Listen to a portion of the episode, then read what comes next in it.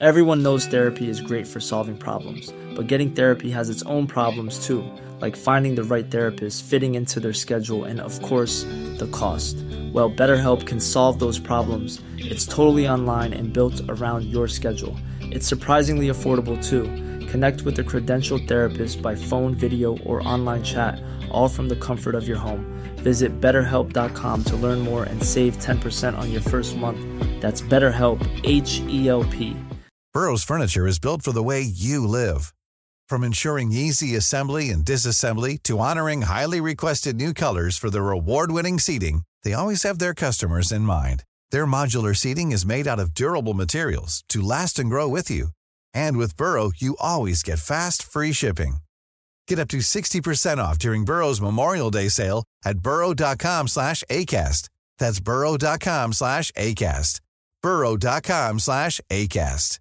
Hiring for your small business? If you're not looking for professionals on LinkedIn, you're looking in the wrong place. That's like looking for your car keys in a fish tank. LinkedIn helps you hire professionals you can't find anywhere else, even those who aren't actively searching for a new job but might be open to the perfect role. In a given month, over 70% of LinkedIn users don't even visit other leading job sites. So start looking in the right place. With LinkedIn, you can hire professionals like a professional. Post your free job on linkedin.com slash people today. Muy bien, ¿podemos empezar? Se han dado situaciones inéditas eh, o increíbles. Por caso quiero decir que se acabara la merluza. No me digas que merluza no, mariposa, que yo sí como merluza. Bienvenidos a Se acabó la merluza, una relación de datos históricos inútiles que se conjuran para tramar alguna verdad. Con Jorge Tezán y un equipo que aún no se encuentra, no se encuentra.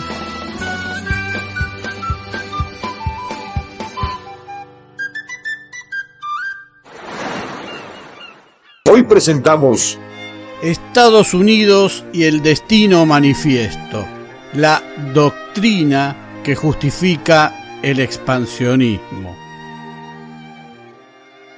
Mientras tanto nos vamos a América del Norte a mediados, fines del siglo XVII. Ahí tenemos al virreinato de la Nueva España, que tiene una extensión, digamos, grande muy grande. Si bien es cierto que muchos lugares son meros puntos en el mapa a los que el hombre blanco ni siquiera ha llegado, el lugar es grande. Para que tengan una idea, imagínense una franja más o menos vertical que en su mejor momento abarcaba desde el sudoeste de Canadá más de la mitad de lo que hoy son los Estados Unidos México, Centroamérica, Cuba, República Dominicana, partes de Venezuela y Colombia, etc., pero también las Filipinas, islas del Pacífico y norte de Taiwán. Una enormidad. Hacia el este del virreinato de Nueva España que acabamos de describir pasaba desde lo que hoy es Canadá hasta el Golfo de México el Virreinato de Nueva Francia, un territorio que se malgastó en guerras contra los originarios iroqueses, conflictos con los británicos y sus propios desencuentros entre gobiernos franceses. Habían fundado Quebec, Montreal y Luisiana en honor a Luis XIV y al final de la Guerra de los Siete Años, en 1763, pasó prácticamente al olvido.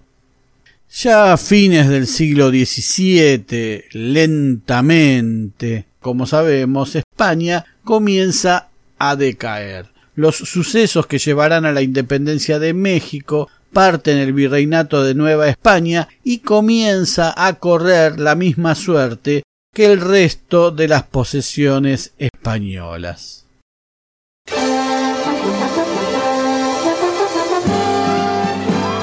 apretaditas sobre la costa este de la América del Norte, casi cayéndose al Océano Atlántico, subsisten 13 colonias británicas que de norte a sur eran Massachusetts, New Hampshire, Rhode Island, Connecticut, New York, Pensilvania, New Jersey, Delaware, Maryland, Virginia, Carolina del Norte, Carolina del Sur y Georgia. Nombres que alguna vez hemos escuchado.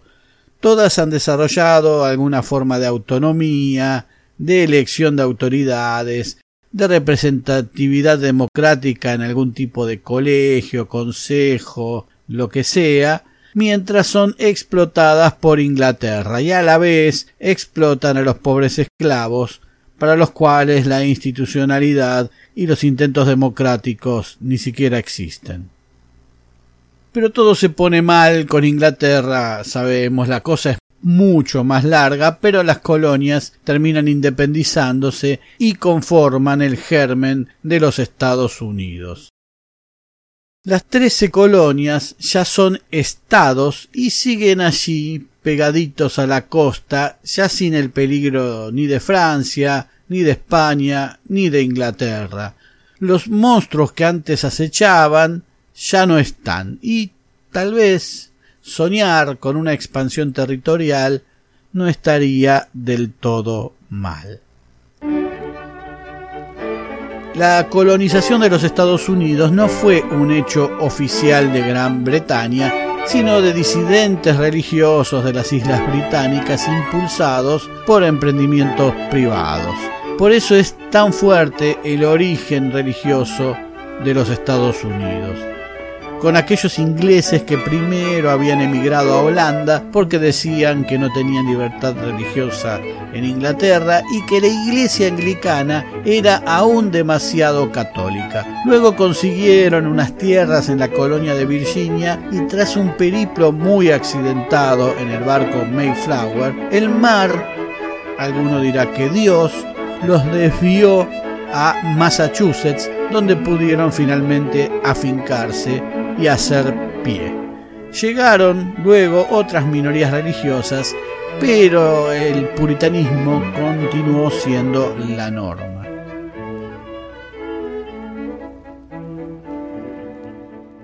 Se cree que estos pasajeros del Mayflower festejaron en 1621 el primer día de acción de gracias como una forma de entendimiento con los pueblos originarios que tuvieron a bien orientarlos sin masacrarlos. El Día de Acción de Gracias es uno de los rasgos de identidad más marcados en los Estados Unidos y a la vez integra ese calendario de festejos filoreligiosos o de esa religión de Dios ausente o difuso que profesan los yanquis, o en la que el Dios es más una voluntad supuesta a favor del bien y la expansión de los Estados Unidos.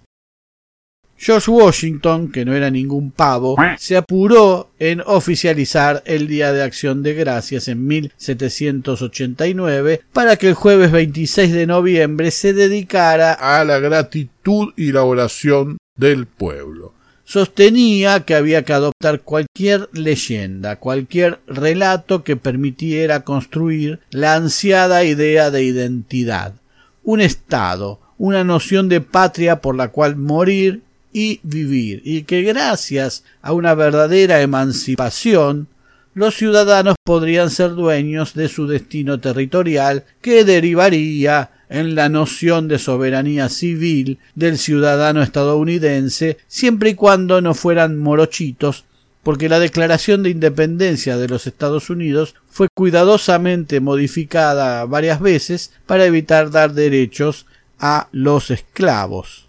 No estaría mal en ese marco de épica generar alguna idea que les permitiera apropiarse también de los vastos territorios que los españoles y los franceses ya no controlaban. Uno de esos relatos sostenía que la descripción bíblica de la búsqueda del pueblo judío de la tierra prometida no era lo que las escrituras mostraban en forma literal, sino el relato profético de la lucha del pueblo estadounidense, que sería el verdadero pueblo elegido en busca de su tierra prometida. De ahí surge cierta similitud entre la práctica del imperialismo y el sionismo, ahora encarnado en los estadounidenses. Digamos que el imperialismo es igual al sionismo, pero con delivery. Precisamente entre los colonos de Massachusetts de aquella época había un ministro, un sacerdote sería para nosotros, un tal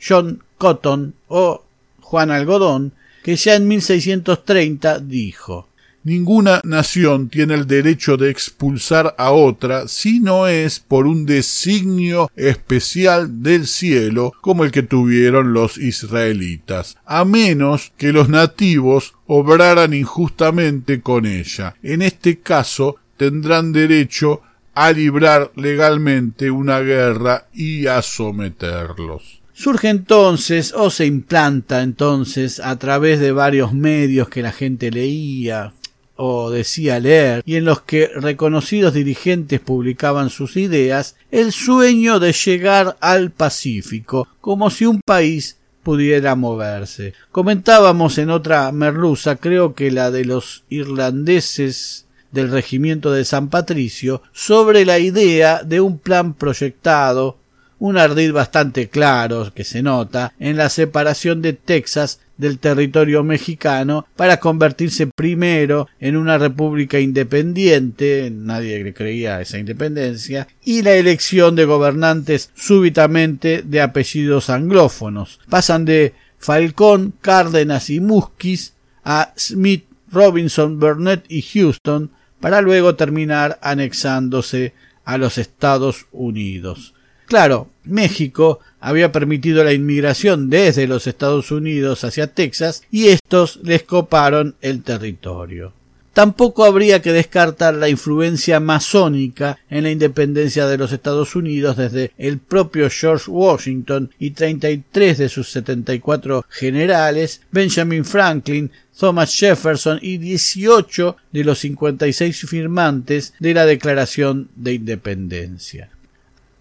Pero si había un plan, había que darle consistencia y sentido. Así que en 1845, en Nueva York, la revista Democratic Review publica un artículo del periodista y abogado John Louis O'Sullivan titulado Anexión, en el que celebra la incorporación de Texas al joven estado norteamericano y oficializando o poniendo en valor una superstición popular, dice O'Sullivan que otros países, se refiere a Francia e Inglaterra eh, sucesivamente, unidas, etc., tuvieron el objetivo de obstaculizar el cumplimiento de nuestro destino manifiesto, que es extendernos por todo el continente, asignado por la providencia para el libre desarrollo de nuestros millones de habitantes que se multiplican anualmente.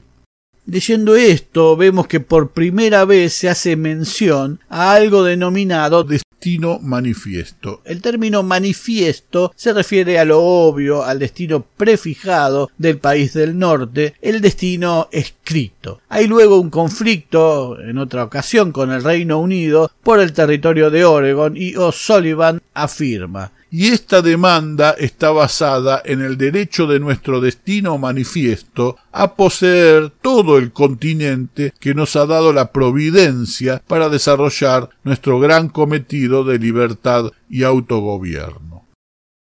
La nota, que por momentos tiene el tono de un panfleto político, no merece el trato liviano que se le suele adjudicar cuando se habla de este tema. Cuando habla de autogobierno, se refiere a los recursos económicos y políticos de una región para gobernarse y generar instituciones sin depender de una metrópolis, es decir, federalismo. Predice la anexión de California. Ya ha comenzado a caer sobre él la vanguardia del irresistible ejército de la emigración anglosajona, armada con el arado y el rifle, lo cual nos espanta por todos lados, pero agrega y marcando su camino con escuelas y colegios, tribunales y salas de representación, molinos y casas de juntas. Es decir, da un indicio de que hay algún tipo de plan detrás. When you're ready to pop the question, the last thing you want to do is second guess the ring. At BlueNile.com you can design a one of a kind ring with the ease and convenience of shopping online. Choose your diamond and setting. When you find the one, you'll get it delivered right to your door. Go to Bluenile.com and use promo code LISTEN to get $50 off your purchase of $500 or more. That's code LISTEN at Bluenile.com for $50 off your purchase. Bluenile.com code LISTEN. Burrow's furniture is built for the way you live. From ensuring easy assembly and disassembly to honoring highly requested new colors for their award winning seating, they always have their customers in mind. Their modular seating is made out of durable materials to last and grow with you. And with Burrow, you always get fast, free shipping. Get up to 60% off during Burrow's Memorial Day sale at burrow.com slash ACAST. That's burrow.com slash ACAST. burrow.com slash ACAST. También predice la anexión de Canadá, cuyo intento fue bastante fuerte en varias épocas. Fuera con toda la charla francesa de equilibrios de poder en el continente americano dice, y agrega, cualquiera que sea el progreso de la población que pueda haber en las Canadá británicas, es sólo por su propia ruptura temprana de su actual relación colonial con la pequeña isla de tres mil millas al otro lado del Atlántico. Es decir, Inglaterra, y dolorosamente asegura no hay crecimiento en Hispanoamérica. No sabemos qué grado de alfabetización habría en los Estados Unidos de esa época como para tener idea de la difusión de estas notas. Pero por allí andaba nuestro Domingo Sarmiento, fascinado por la educación del país y la figura de su equivalente, Horace Mann. El destino manifiesto surge como una doctrina utilizada para justificar la expansión de los Estados Unidos hacia el Pacífico y parte del Atlántico, pero más tarde hacia otras direcciones. Tiene un contenido religioso que la hace incuestionable en tanto designio divino, pero a la vez es lábil, porque como se ha visto, puede cambiar de objetivos, de métodos y hasta de enemigos, sin excluir nunca al capital financiero. Según entienden ellos, Dios ha encomendado al pueblo de los Estados Unidos la misión de formatear el mundo a imagen y semejanza de los Estados Unidos, ofreciendo como respaldo la virtud de sus instituciones y los propios ciudadanos de los Estados Unidos, o el propio buen pasar de esos ciudadanos. Hasta tiene una representación gráfica el destino manifiesto, a través de Columbia, esa mujer semivestida que puede verse en las presentaciones del sello cinematográfico del mismo nombre. Columbia, emblema de los Estados Unidos, flota en el aire al tiempo que guía a través del territorio a los numerosos colonos que ingresan al mismo en carretas.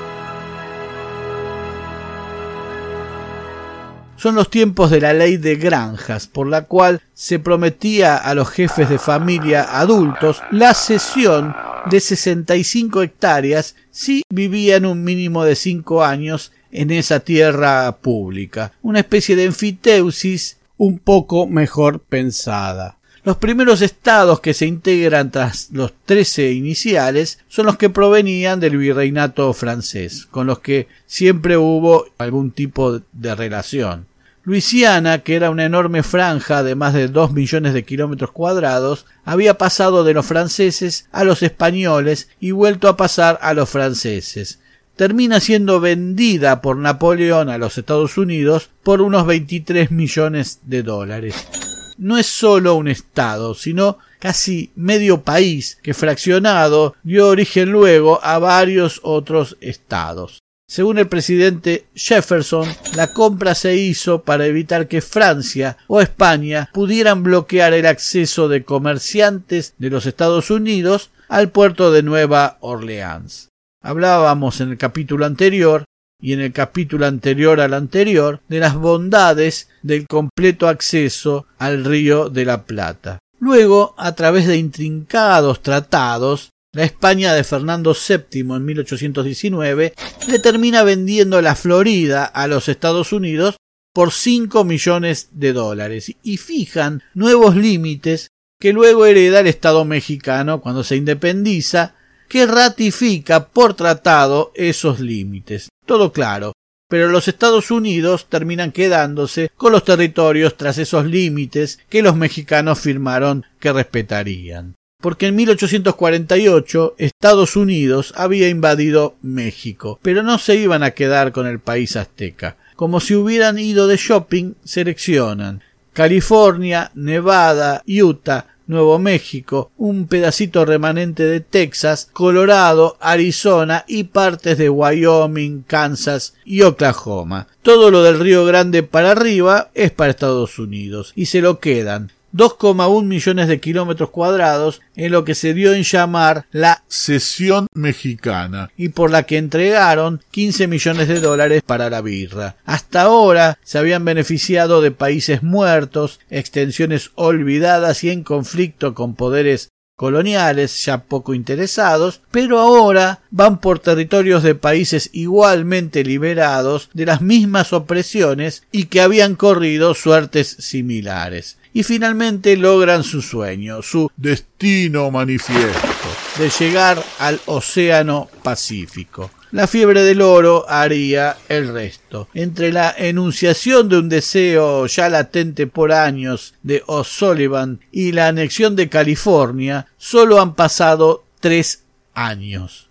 ¿Qué cambios políticos, sociales, demográficos debe atravesar qué metamorfosis y cómo la soporta un país, una sociedad que en ochenta años pasó de ser una colonia a un dispositivo de dominio colonial como sus antecesores. ¿Es posible que ese cambio se realice sin la anuencia del resto de los poderes mundiales? El secretario de Estado de Estados Unidos, William H. Seward, predijo en 1860 que el oeste de la América del Norte británica, desde Manitoba hasta la Columbia británica, junto a la Alaska rusa, decidiría unirse a los Estados Unidos. A Alaska la terminan comprando en 1867, no así a Canadá. Desde luego, los principales perjudicados fueron las poblaciones originarias, cuyos asentamientos ancestrales se fueron arriando, obligados a abandonar sus tierras y confinados a miserables reservas u obligados a convertirse en granjeros o aceptar la desaparición en el marco de la ley de granjas. Porque el destino manifiesto, como el nazismo, suele ser disimulado bajo un túmulo de nuevas ideas o a veces esgrimido fáctica y ostensiblemente sepultado, rescatado, utilizado con discreción u ocultado bajo préstamos y planes de desarrollo económico y social. Ya en el último tercio del siglo XIX, el almirante Alfred Mahan se encargó de darle a la teoría una definición que excedía las fronteras terrestres hacia los mares a través de impulsar la ocupación de Puerto Rico, Filipinas, Hawái y el protectorado sobre Cuba y la creación del concepto Fortaleza América o los Estados Unidos como bastión de una concepción democrática del mundo ante los poderes corruptos europeos o que decían que eran corruptos, y terminó por hacer inevitable la intervención estadounidense en las dos guerras mundiales, terminando por definir al cabo de la última guerra dos mundos, uno en el entorno de los Estados Unidos y el otro fruto de la llamada concepción antigua. Cuba, ocupada militarmente por los Estados Unidos, debió incorporar una enmienda en su constitución refrendada por el Senado estadounidense en 1901 que sostenía que La Habana debía aceptar el derecho de intervención de los Estados Unidos para preservar la independencia de Cuba. El documento señala que Cuba venderá o alquilará a los Estados Unidos el territorio necesario para el establecimiento de depósitos de carbón o estaciones navales en ciertos puntos determinados. Así nace la base de Guantánamo. Desde luego, la revolución cubana o Vietnam son duros golpes a la doctrina del destino manifiesto y no encuentran explicación de por qué sucedieron. En su mensaje anual de 1904, el presidente Theodore Roosevelt afirma Si una nación demuestra que sabe actuar con una eficacia razonable y con el sentido de las conveniencias en materia social y política, si mantiene el orden y respeta sus obligaciones, no tiene por qué temer una intervención de los Estados Unidos. La injusticia crónica o la importancia que resultan de un relajamiento general de las reglas de una sociedad civilizada pueden exigir que, en consecuencia, en América o fuera de ella, la intervención de una nación civilizada y, en el hemisferio occidental, la adhesión de los Estados Unidos a la doctrina Monroe, basada en la frase América para los americanos, puede obligar a los Estados Unidos, aunque en contra de sus deseos, en casos flagrantes de injusticia o de impotencia, a ejercer un poder de policía internacional.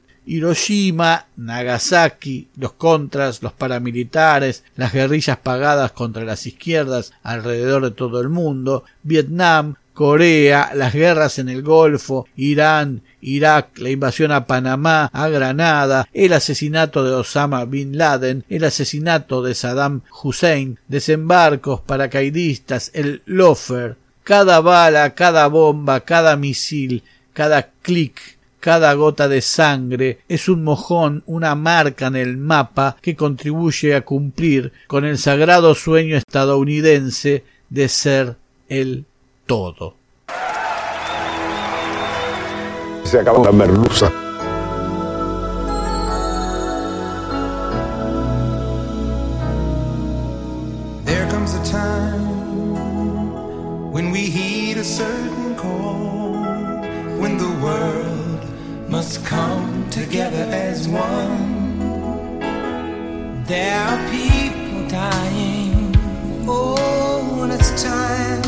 To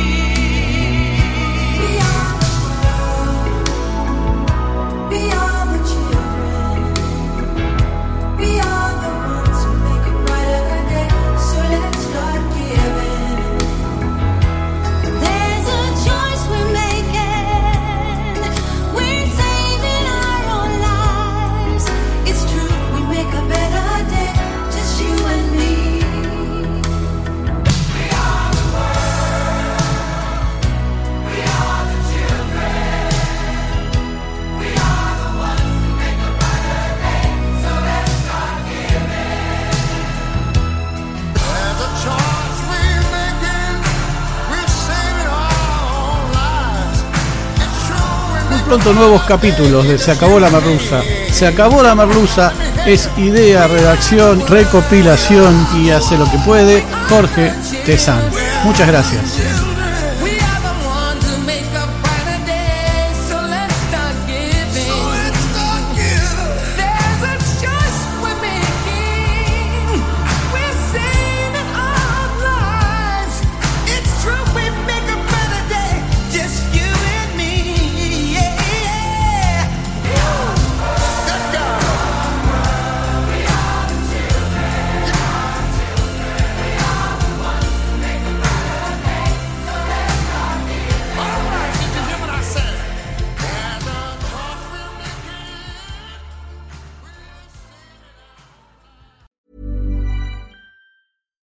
When we're on a budget, we still deserve nice things. Quince is a place to scoop up stunning high-end goods for 50 to 80% less than similar brands. They have buttery soft cashmere sweaters starting at $50, luxurious Italian leather bags, and so much more. Plus, Quince only works with factories that use safe, ethical, and responsible manufacturing. Get the high-end goods you'll love without the high price tag with Quince. Go to quince.com slash style for free shipping and 365-day returns.